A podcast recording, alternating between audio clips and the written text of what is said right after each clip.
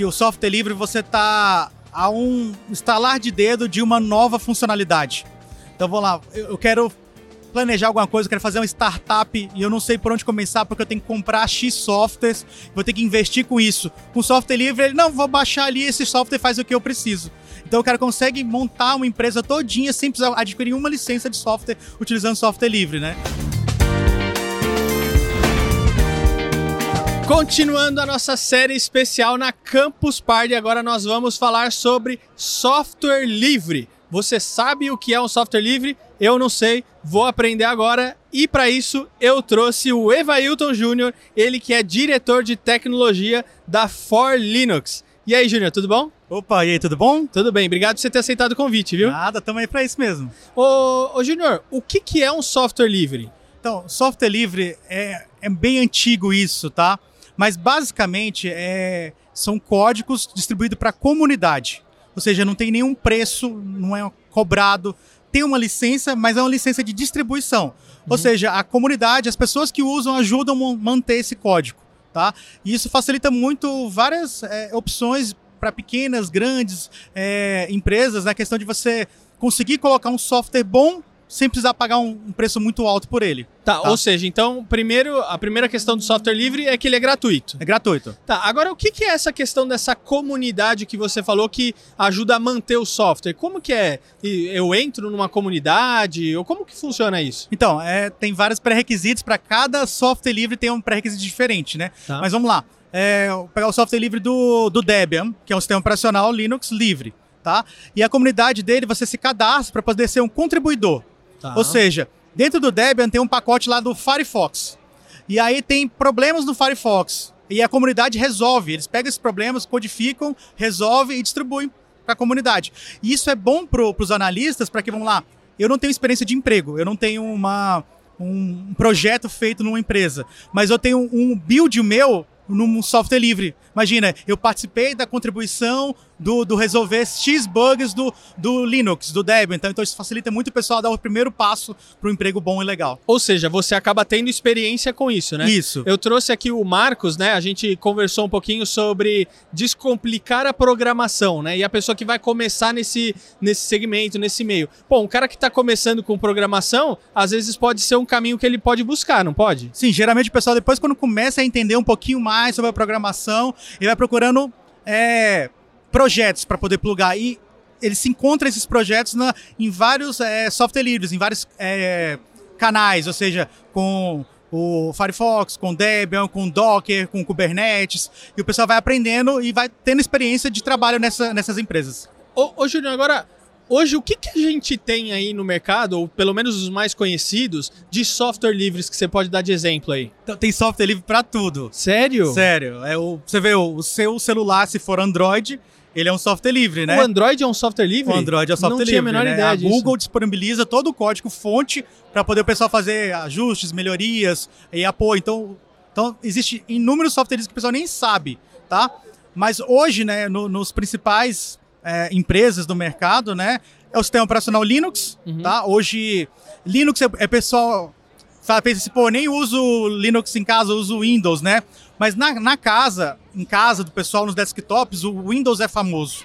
Mas para trabalho, para grandes servidores, bancos, é, o Linux é campeão. A grande maioria dos sistemas operacionais de grandes servidores, vamos lá, é, Netflix, é, Caixa Econômica, Itaú, tudo utiliza Linux como base para servidores. Caraca, não tinha a menor ideia disso, É. cara. E também tem um banco de dados, né? Hoje tem um banco de dados muito famoso, tá? Que é, que é o PostgreSQL, tá? E ele compete com grandes bancos é, pesados, como o Oracle, SQL Server, né? E é totalmente de graça, não precisa pagar nada para poder fazer isso. Fantástico. Existem outros bancos também, como MongoDB, Elasticsearch, e tem para várias áreas software livres, né? Então o software livre domina muito bem o mercado, é um canal para todas as empresas que querem crescer, prim- primeiramente eles jogam para o software livre para a comunidade usar, aí depois eles têm uma versão enterprise Uhum. para poder vender. Mas a- ainda continua tendo aquela versão livre que o pessoal ajudou a customizar, então é um negócio muito bom. Ô Júnior, quero continuar falando sobre Linux, mas antes vou chamar o PJ Negreiros, que ele tá aqui na Campus Party, dando um rolê aí, falando e causando com o pessoal. Ô PJ, onde você tá aí? O que, que você tá aprontando? Fernando, eu tô aqui na arena, porque aqui é onde a magia acontece. Aqui é onde bomba, aqui é onde é quente, é Hot Cine da Campus Party. E já que você está trocando uma ideia com a Forlinks, olha só que fila sensacional. Eu tô na fila deles e vamos agora entrevistar essa galera que tá aqui. Vamos descobrir quem usa software livre. Você usa software livre? Eu uso Ubuntu.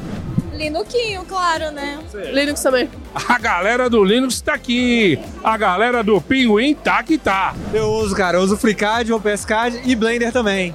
Olha! Desenvolve muito. Desenvolve muito, cara. Eu mexo com as impressões 3D e volta e meia de uma peça, que é de robótica, então, peça mecânica, salva pra caraca. É isso aí, gente. É, tem coisa melhor? Software livre, galera!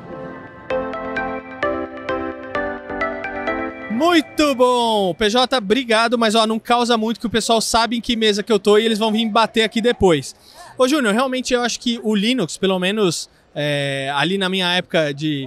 Quando eu comecei com internet, né, era uma das coisas que eram bem, bastante faladas, assim, do Linux, né? Só que eu lembro que na época tinha dificuldade assim, putz, se eu instalar o Linux na minha máquina, eu não vou poder instalar software X, software Y, não dá para instalar isso e aquilo outro. Como é que tá hoje, hein? É, hoje tá praticamente é possível colocar tudo dentro do Linux, tá? Tudo. É... Só pra você ter ideia, a For Linux é uma empresa, né, que é no nome ela vai for Linux, mas ela não, não, mexe só com Linux, né? Ela mexe com Docker, Kubernetes, com Cloud, com banco de dados, então tudo com software livre. E desde os nossos funcionários que trabalham na recepção da empresa, até o pessoal que trabalha no RH, eles utilizam Linux em todas as máquinas. Então, tipo assim, ah, eu preciso do programa X, não, vai rodar em Linux, sabe? Legal. E tudo, é, tudo é possível hoje tá? Em Linux. E aí funciona muito bem. Cara, agora eu tenho uma impressão, e aí você vai me corrigir se eu estiver errado, né? Que pra gente usar Linux eu tenho que ser desenvolvedor ou tenho que ser programador. Precisa? Não, não precisa não precisa.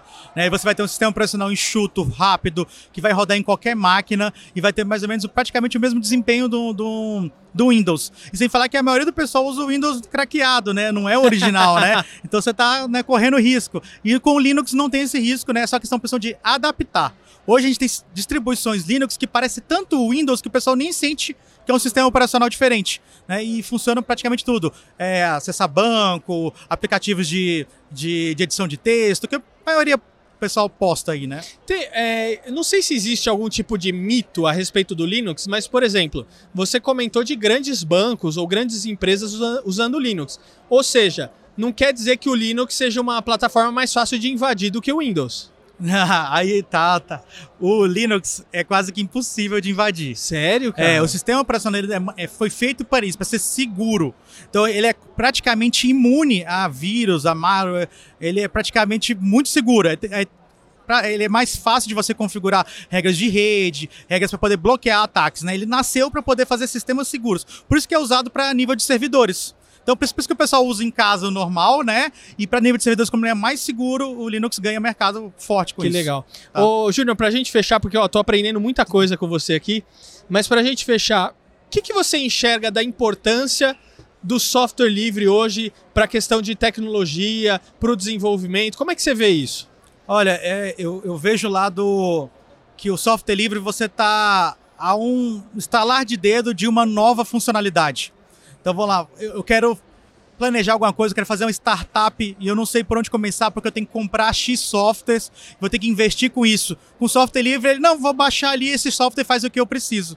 Então o cara consegue montar uma empresa todinha sem precisar adquirir uma licença de software utilizando software livre, né? Então isso é muito bom, facilita o pessoal a desenvolver e conhecer é, ferramentas maravilhosas que estão em grandes empresas.